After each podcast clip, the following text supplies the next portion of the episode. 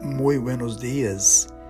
Hoy lunes, primer día de esta semana, primer día laboral, eh, junio, ya un nuevo mes, muchas expectativas y muchas cosas sucediendo a la misma vez, esta pandemia, esta crisis sanitaria, mm, la manifestación popular, la gente por las calles, mm, tantas cosas han cambiado y están cambiando día a día, pero la palabra de Dios no cambia, la palabra de Dios es eterna, la palabra de Dios es inmutable.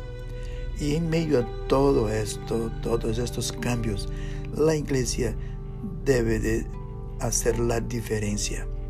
Y empezando en el hogar, empezando en la familia.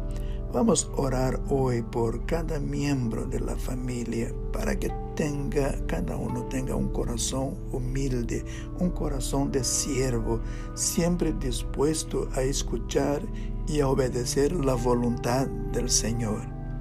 Vamos a orar por la pareja para que la intimidad sexual de la pareja, la relación, la comunicación sea eh, firme, fuerte, repleta de la bendición de Dios.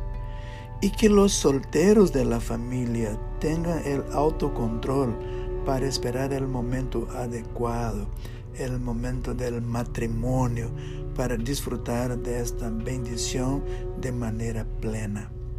Vamos a estar leyendo eh, adicionalmente al foco de estas oraciones Proverbios 5, versículo 15, 1 Corintios 7, versículo 3, 1 Tesalonicenses 4, versículos 3, 4 y 5.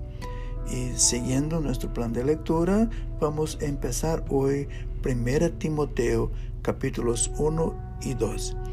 Que Dios te bendiga, que tengas un excelente tiempo devocional en este día, que es el día 29 de los 40 que estamos en esta campaña de ayuno y oración. Muchas bendiciones.